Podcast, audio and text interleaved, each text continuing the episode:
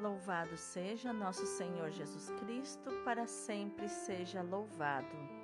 Hoje é terça-feira, 15 de junho de 2021, 11 semana do Tempo Comum. A leitura de hoje é a segunda carta de São Paulo aos Coríntios, capítulo 8, versículos do 1 ao 9. Irmãos, queremos levar ao vosso conhecimento a graça de Deus que foi concedida às igrejas da Macedônia.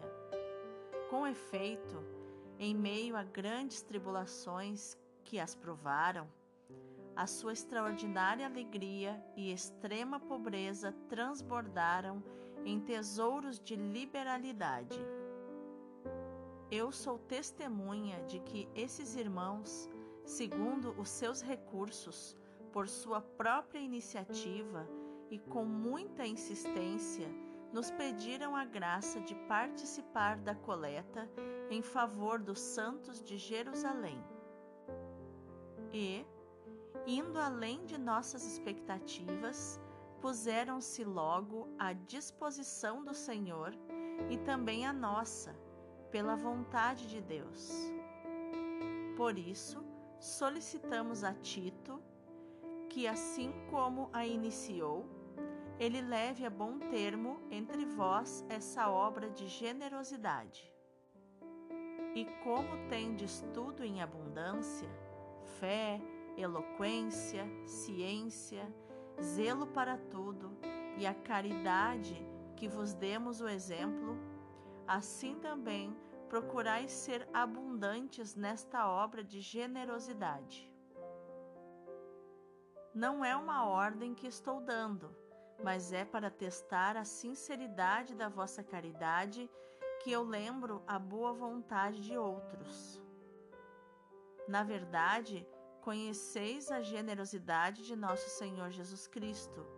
De rico que era, tornou-se pobre por causa de vós para que vos torneis ricos por sua pobreza. Palavra do Senhor, graças a Deus.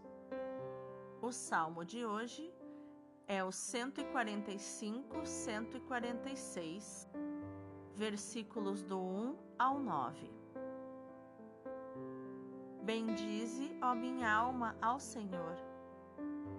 Bendirei ao Senhor toda a vida Cantarei ao meu Deus sem cessar. É feliz todo homem que busca seu auxílio no Deus de Jacó e que põe no Senhor a esperança. O Senhor fez o céu e a terra, fez o mar e o que neles existe. O Senhor é fiel para sempre. Faz justiça aos que são oprimidos, ele dá alimento aos famintos. É o Senhor quem liberta os cativos. O Senhor abre os olhos aos cegos, o Senhor faz erguer o caído. O Senhor ama aquele que é justo, é o Senhor quem protege o estrangeiro. Bendize, ó minha alma, ao Senhor. O evangelho de hoje é Mateus capítulo 5, do 43 ao 48. Naquele tempo, disse Jesus aos seus discípulos: Vós ouvistes o que foi dito: Amarás o teu próximo e odiarás o teu inimigo. Eu, porém, vos digo: Amai os vossos inimigos e rezai por aqueles que vos perseguem. Assim, vos tornareis filhos do vosso Pai que está nos céus, porque ele faz nascer o sol sobre maus e bons, e faz cair a chuva sobre os justos e injustos. Porque, se amais somente aqueles que vos amam, que recompensa tereis? Os cobradores de impostos não fazem a mesma coisa? E se saudais somente os vossos irmãos, que fazeis de extraordinário? Os pagãos não fazem a mesma coisa? Portanto, sede perfeitos, como o vosso Pai Celeste é perfeito. Palavra da salvação, glória a vós, Senhor. Então, quais os ensinamentos de inteligência emocional? Podemos encontrar nos textos de hoje? Na leitura de hoje, Paulo nos ensina sobre a virtude de inteligência emocional do desapego, que é uma virtude da pessoa próspera, pois há uma diferença entre o rico e o próspero. Rico é aquele que muito tem, próspero é aquele que nada precisa. Veja, a pessoa próspera, ela não é necessariamente pobre. Pelo contrário, ela é desapegada dos bens materiais. Tem muito, mas precisa de muito pouco. Não esbanja, não gasta com coisas de valores absurdos, de preços absurdos para ostentar, mas vive uma vida de parcimônia vive com aquilo que é necessário, ajuda os pobres, ajuda a igreja, devolve a Deus, através do dízimo, aquilo que Deus lhe deu, uma parte daquilo, uma, um percentual daquilo que Deus lhe deu. E só quem é extraordinariamente alegre, como diz aqui São Paulo, é que pode viver no desapego que ele chama de extrema pobreza, para poder transbordar em tesouros de liberalidade. E só uma pessoa verdadeiramente próspera consegue ter iniciativa própria de doar, de doar-se, de doar dos seus bens, de compartilhar daquilo que tem, de, de devolver a Deus aquilo, uma parte daquilo que ele lhe deu. Só uma pessoa desapegada, próspera, consegue insistir, assim como os macedônios fizeram. Insistiram para ajudar financeiramente a igreja. Eles pediram para ter a graça de participar da coleta em favor dos santos de Jerusalém, que eram os apóstolos. E Paulo diz que eles foram muito além das expectativas, colocaram-se à disposição. Isso também, aqui está clara a atitude de protagonismo, fazer o que precisa ser feito, sem olhar se o outro fez ou não. Eu, eu devo fazer a minha parte, devo fazer o que precisa ser feito. E não preciso ficar olhando e cuidando se os outros fazem ou não.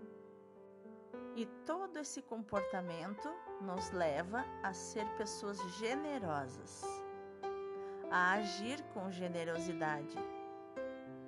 E isso não só na parte financeira, mas doando daquilo que temos, como Paulo diz aqui, que temos tudo em abundância: fé, eloquência, que é o, o, ato de falar bem, ciência, que é o entendimento das coisas o zelo, o cuidado para as coisas. Tem pessoas que são muito caprichosas e gostam de fazer, deixar tudo limpo, organizado, fazer com excelência. Caridade, que é o amor, o amor fraterno, inspirado no amor de Deus, um amor que não exige nada em troca. Eu amo porque desejo amar. Eu me sinto amado quando eu amo. Eu não espero nada em troca, não espero amor em troca. Essa é a essência da santidade. Como dizia um, um grande homem de Deus já falecido, Padre Léo, santo é aquele que pensa grande e tem a coragem de viver pequeno. Já o salmista ergue, como, como sempre, um grande louvor a Deus, para nos mostrar que todos os dias é dia de louvar a Deus. Toda hora é hora de louvar a Deus. E ele diz que ele bendiz ao Senhor toda a vida, canta ao seu Deus sem cessar. Porque feliz é aquele que põe no Senhor a sua esperança que é a virtude provada da criança interior, amadurecida pelo adulto. é da alegria que vem a esperança. A alegria ela passa pela liberdade e amadurecendo pelo adulto, ela se torna esperança. E aqui Jesus conclui então no evangelho a palavra de hoje que ressalta a palavra, né, a expressão, a prosperidade emocional.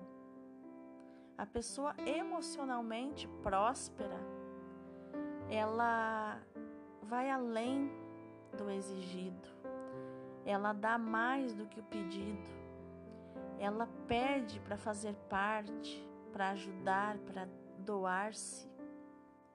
Ela é generosa em recursos e generosa também para ajudar os outros. Então Jesus diz que a lei antiga, ela mandava amar o próximo, mas odiar o seu inimigo. Mas Jesus não é assim e com ele as coisas funcionam diferente. E ele diz o contrário, para amarmos os nossos inimigos e rezar por eles rezar por aqueles que nos perseguem.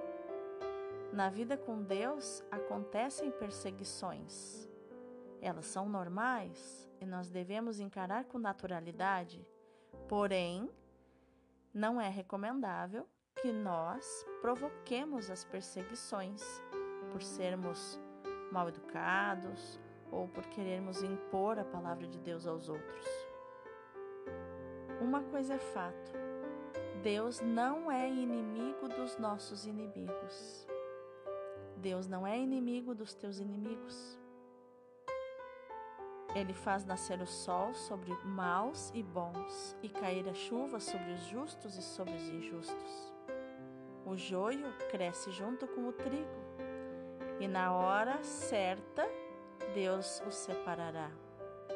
A pessoa emocionalmente próspera ela ama os seus inimigos. Ela consegue compreender que eles não sabem dominar as suas emoções, eles não sabem o que fazem e que a inveja que eles sentem é porque se comparam a ela.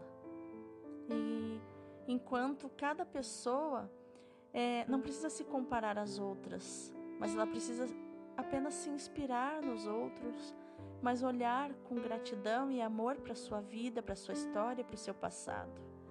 Fazer as pazes com seu passado. Por isso que não há recompensa em amar só aqueles que nos amam. Até as gangues, os, o crime organizado também faz a mesma coisa. Eles têm uma ética do mal. Veja, ética não é a mesma coisa que moral. Eles são imorais, mas eles têm uma ética de respeito, um código de conduta interno no mundo do crime.